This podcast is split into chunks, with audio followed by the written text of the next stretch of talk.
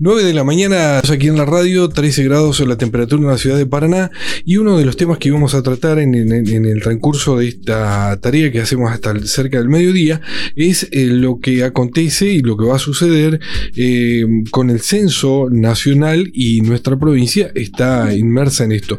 Y es así que Alfredo está directamente desde la conferencia de prensa que realiza la directora de Estadística y Censa de la provincia de Entre Ríos junto a la ministra Rosario Romero y el eh, contador Hugo Balay, ministro de Economía. Alfredo, ¿cómo estás? Hola, Jorge, buen día. Te dejo ahora escuchando al ministro de Economía, Hugo Balay, que está en este momento iniciando la conferencia. Perfecto. Vamos directamente a la conferencia de prensa entonces. Hoy comienza en determinados lugares de la provincia toda la zona rural a ser censada. Y acá el agradecimiento muy grande, no solo desde el ministerio, sino del gobierno de la provincia, porque realmente se ha contado con la participación y la colaboración, por ejemplo, de la prefectura en aquellos lugares de, que son necesarios y obviamente el reconocimiento y el agradecimiento a los censistas. Eh, mayoritariamente estas personas han sido a través del Consejo General de Educación seleccionadas para que realicen, pero bueno, eh, la tarea que inician hoy y fundamentalmente la del próximo miércoles creo que es, eh, es muy importante. Así que yo es todo por lo que tengo por decirles. Le dejo a Rosario si quiere hacer alguna introducción. Muy buenos días para todos ustedes.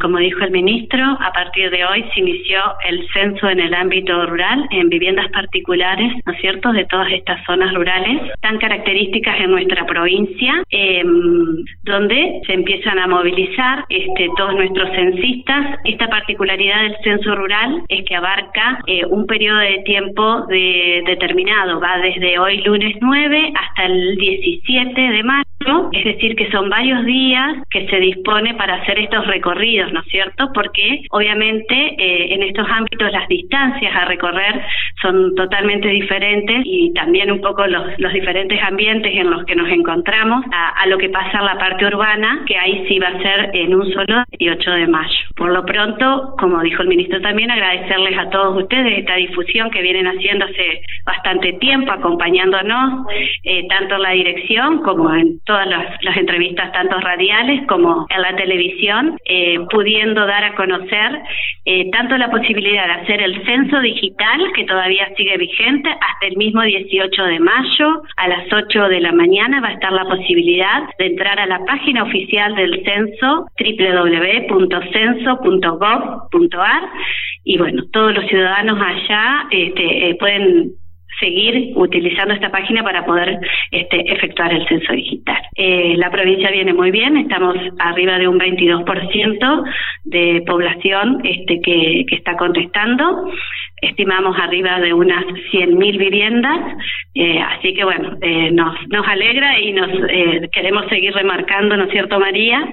Este, e invitando a todos a que a que se, se pueda adelantar, digamos, y, iniciar el censo digital. En realidad, como decía Rosario, remarcar, digamos, que la posibilidad del censo digital sigue abierta, eh, es una modalidad muy rápida y muy este, amigable para que todos este, podamos completarlo. Y bueno, lo que remarcábamos también, ¿no? Que a partir de ahora todas las personas que viven en zonas rurales pueden ser visitados por un censista que va a estar identificado con una pechera, con este, una credencial y se va a acercar, digamos, hasta su casa para poder este, hacer todas las preguntas que incluyen el, en el formulario. Olviden los agradecimientos, realmente un trabajo que recibimos mucha colaboración incluso de dependencias de la propia provincia. Doy dos ejemplos, la empresa de energía de la provincia y la Dirección Provincial de Vialidad, fundamentalmente en toda la movilidad que hubo que hacer, no solo de personas, porque se capacitó cada departamento de nuestra provincia a las personas que iban a tener la responsabilidad,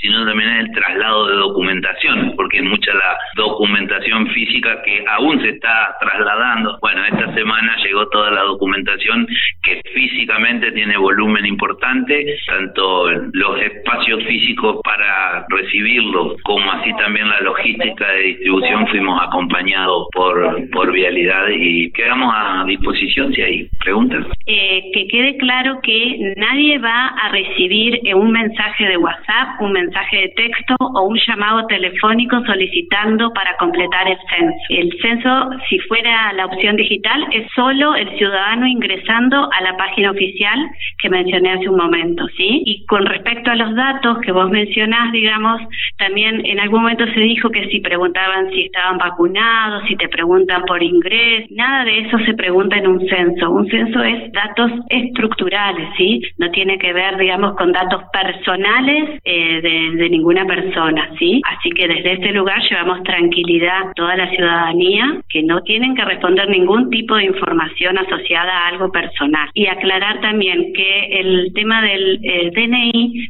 se pone en el censo digital a los efectos de saber de que se trata de una persona humana. El DNI tampoco forma parte del del formulario censal, ¿sí? Es solamente para validar de que se trata de una persona humana y no es un robot o alguna situación eh, particular, digamos, de, de aquellas que no que no estarían permitidas, ¿sí? En el, en el ámbito rural salen también, como dijo María José, con, con todas las pecheras, con las credenciales. También todos los censistas van a estar portando los formularios censales, ¿sí? O sea que son personas que, además, y justo tiene que ver con, con el ámbito docente y este censista, digamos, partimos del supuesto de que va a estar recorriendo su área, digamos, casi habitual de trabajo. Así que hasta puede resultar ser una persona conocida. Bueno, ahí acaban de dar la conferencia de prensa el ministro de Economía Hugo Balay y la directora de Estadística Rosario Burgos. Ahora van a hablar con los medios televisivos. Si te parece, también lo escuchamos a los que las declaraciones que van a dar ahora. Bueno, cómo no, cómo no estamos atentos. Bueno, vamos a escucharlo. Todos y realmente coincidimos hoy con los medios para informar el inicio del censo de las zonas rurales, que obviamente es presencial, seguir haciendo hincapié y seguir eh, aprovechando la oportunidad de tener todos los medios presentes, de continuar dando a conocer lo del censo virtual. Realmente eh, ha sido hasta el día de hoy importante, muy importante la cantidad de entrerrianos que accedieron a esta metodología que nosotros valoramos mucho porque no solamente facilita el trabajo del censista el próximo miércoles 18, sino también la carga de datos o carga de, información que va a ser mucho más ágil eh, obtener los resultados. Así que, bueno, como siempre, el agradecimiento a cada una de las personas de la dirección, acá me acompañan las responsables, pero también a un montón de gente de otras reparticiones de la provincia, de organismos de las fuerzas de seguridad a nivel nacional y demás, que colaboran y van a seguir colaborando en esta semana y algo que nos queda y fundamentalmente ese día. lo que refiere respecto al pago de los censistas, ¿va a ser eh, diferencial a los que hacen el censo rural o en islas y quienes hacen el censo urbano, cuándo lo van a cobrar? Bueno, son preguntas que por ahí Rosario tiene más precisión, pero realmente nosotros obviamente que esto es toda una comunicación con, con el INDEC, que es quien administra los fondos, estos son fondos nacionales, con todo lo que hemos podido avanzar desde lo administrativo lo hemos hecho, incluso el día viernes a última hora, bueno, movilizamos todo para que eh, eh, estén disponibles hoy eh, los montos necesarios para la movilidad, sobre todo en las zonas rurales que es significativa, todo el sistema de movilidad, de viáticos y demás, y seguramente el, el pago de los censistas se hará oportunamente, pero no tenemos una fecha precisa. Lo que, lo que refiere a, los montos, como lo dijo ella, y al personal, el personal si bien fue capacitado y demás, ¿Son eh, eh, personal que son empleados del gobierno o puede ser cualquiera? Es abierto, puede ser que haya gente que haya sido postulada como dentista, jefe de radio, jefe de fracción y no necesariamente eh, tenga que ver con un vínculo de dependencia con la provincia. ¿Qué porcentaje representan el censo total islas y el área rural en Entre Ríos? Bueno, es bastante, es bastante la dimensión, sobre todo, eh, particularmente los recorridos en todos los ríos, las aguas, los en la parte interna, en Victoria, en Gualeguay, en, Paranacito y Bicuí, es donde tenemos la mayor cantidad tanto presupuestaria, como decía el ministro, de gastos de movilidad, digamos, y los kilómetros recorridos este, para poder censar. Retomo la pregunta que le hacía la colega, eh, ¿se les va a pagar lo mismo a todos, tanto trabajando para rural como el censista no, urbano? El censista urbano tiene un monto de seis mil pesos este, como honorario, y el rural tiene incluido un poco de movilidad y se eleva a 8.500. Bueno, recomendando, digamos, lo que hoy ya conversaron bastante, que sería bueno que escuchen también la, la gente que va a recibir a los censistas, digamos, ¿cuál es la recomendación? Bueno, eh, por supuesto eh, que toda la gente que va a recibir el censista, dos recomendaciones. Todo el censista va a estar portando una pechera, va a estar identificado, va a tener su material censal este, y em, no necesariamente hay que darle ingreso a la casa, ¿no? Eh, eh, totalmente el, completamiento del formulario se puede hacer quizás desde una ventana, en la puerta, este, tomando las medidas de seguridad que toda la ciudadanía eh, corresponde. María José, bueno, preguntarte, además de esto, eh, ¿cómo van a llegar los censistas hacia, hacia lugares que por ahí son complicados de llegar? ¿Va a haber algún apoyo especial desde parte de seguridad? Eh, lo que está previsto, digamos, para todo lo que es la, zona de islas fundamentalmente es el acompañamiento de eh, la prefectura, digamos, y también el grupo de lancheros que están habitualmente en el lugar y que conocen este, los espacios como para poder llegar a todos los lugares donde haya una vivienda y poder constatar, digamos, y cumplir con el objetivo del censo, que es poder saber cuántos somos, dónde vivimos y cómo vivimos. ¿Cuántos días demanda el censo rural de islas? El operativo está previsto arrancar hoy, 9 de mayo, y se extiende hasta el día 17 de mayo. ¿Y hasta cuándo hay tiempo para completar el censo? Censo digital y qué relevamiento tienen hasta el momento de qué porcentaje ya lo han completado? El censo digital se puede completar hasta el mismo 18 de mayo, que es el día del censo a las 8 de la mañana, eh, y hasta ahora en la provincia de Entre Ríos hay más de 100.000 viviendas que ya han accedido al censo digital y lo han completado de manera total, así que estamos por encima del 22% digamos de, cobertura, lo cual nos alegra mucho y invitamos a todos a que sigan este, completándolo porque es, una herramienta accesible, fácil y nos va a simplificar la, tarea a todos el día 18 de mayo.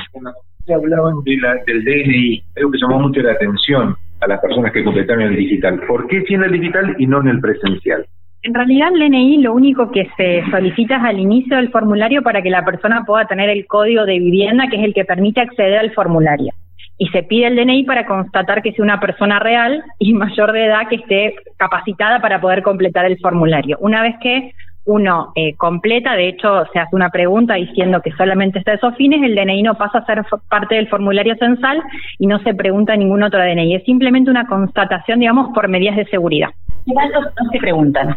En realidad, eh, lo, te voy por lo que se pregunta, que parece un poco más fácil, digamos. El, el, formulario está dividido en tres bloques, lo que tiene que ver con el hogar, con la vivienda y con la población. En lo que refiere a población, que por ahí es un poco lo que más miedo da, en realidad lo que se trata de conocer, digamos, es las condiciones estructurales de la persona, lo que tiene que ver con la edad, con el nivel educativo, si trabaja o no trabaja, si tiene cobertura de salud, eh, cuestiones que permiten, digamos, eh, caracterizar a la población en términos generales. No se va a preguntar, digamos, cuál es el nivel de ingreso que tiene, no se va a pedir este, si estás bancarizado, cuentas y demás, eso no, que en algún momento se, se había dicho, no, no va por ahí las preguntas, sino cuestiones estructurales para conocer cómo es la población. ¿El censo? ¿Hay algún horario en que pasa el censista, algún horario estipulado? En realidad los censistas lo que tienen es una carga determinada y tiene un recorrido previsto, eh, pero no hay un horario pautado. En realidad el censista lo que inicia a las 8 de la mañana, se presenta en la, en la sede de fracción, que generalmente son escuelas, eh, recaba todo lo que es el material y accede a lo que es su recorrido y empieza a, recorrer la ciudad o, el ámbito en el que esté.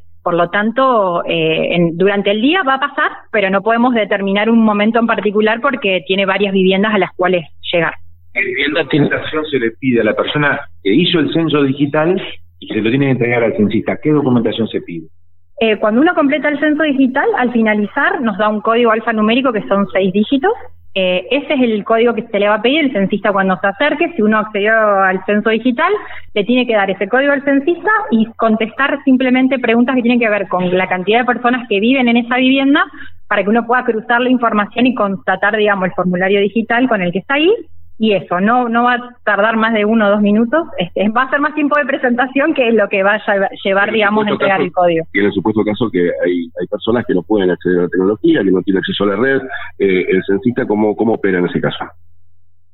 O sea, que, no puede hacer el censo digital. Ah, no, en aquellos casos en los que no quiera hacer el, no quiera o no pueda, porque también puede ser que uno no quiera hacer el censo digital, eh, se, se realiza de la forma tradicional. El censista va a completar el formulario que uno puede completar en la web, en vivo y en directo, digamos, como ha sido históricamente.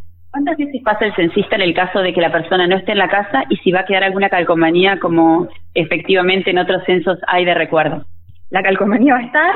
Este, hay muchas puertas que tiene la del censo 2010, esperamos poder agregar al lado la del censo 2022. Eh, y en realidad, digamos, lo que nosotros le pedimos a toda la población es que trate de quedarse en su casa y esperar al censista para que poder organizar su trabajo. Recordemos que es un feriado, por lo tanto, en, en, principio, digamos, no deberíamos tener ninguna necesidad para salir. Uno entiende que hay personas que tienen que salir a trabajar igual y por eso está esta opción del censo digital para facilitar la tarea pero les le pedimos que, que lo esperen al censista porque va a ser mucho más fácil para todos. En el caso del censo digital, ¿tiene que ser entregado ese código de primera mano no se puede dejar, por ejemplo, no sé, en la puerta? En la puerta no, porque además de entregar el código, uno tiene que contestar la cantidad de preguntas que viven, o sea que eso se le va a tener que dar censo.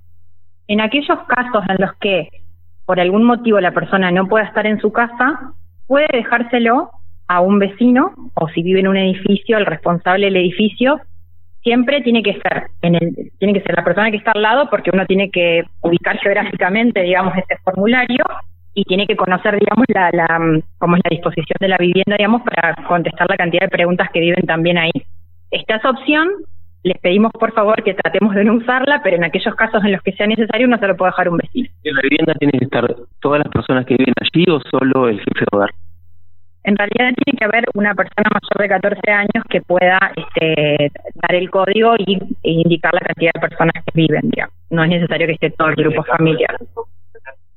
No, porque en realidad siempre tiene que haber un respondente, que es el responsable, pero tiene que conocer toda la información de todas las personas que viven en esa vivienda para poder completar el censo.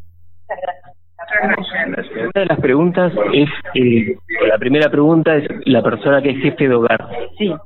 ¿Cuál es el, la, cómo se tiene en cuenta quién es el jefe de hogar? En realidad la, la, determinación del jefe del hogar es una cuestión que determina la familia que vive ahí. Eh, no hay un criterio. Sí lo que se pide es que la persona que, que se autodetermine como jefe del hogar, digamos, es todos los vínculos que están dentro del formulario van a estar relacionados con esa persona. Entonces lo que uno tiene que tener en cuenta es, tienen claro cuál es el vínculo con todos los que están ahí para poder indicarlo en el formulario y tiene que ser mayor de 14 años. No, por favor, gracias a usted. Bueno, Jorge, esto desde aquí entonces, desde la sala de periodistas de la Casa de Gobierno. Gracias, Alfredo. Allí directamente de Casa de Gobierno, desde la sala de prensa, eh, contándonos de lo que está pasando y lo que va a suceder en nuestra provincia con respecto al censo. Censo que ya ha comenzado en las zonas rurales y la parte de islas. Es así así como, como anunciaban aquí en la conferencia de prensa, y el miércoles 18 entonces el, el censo presencial, o el día que pasa el censista por los domicilios, hay que entregarle el código que fue descargado de la página de quienes realizaron el censo virtual. No estuvo la, la ministra Rosario Romero, ¿no? No, no, no, no. Estuvo, estuvo el ministro de Economía, Hugo Balay, y la responsable de la Dirección de Estadística y Censo, Rosario Burgos. La verdad que muy, muy completo estuvo... Eh, Alfredo, te agradecemos esta, este tiempo y bueno, te, te, volvemos a esperar acá en estudios. Nos vemos en un ratito. Gracias. Hasta luego. Hasta luego.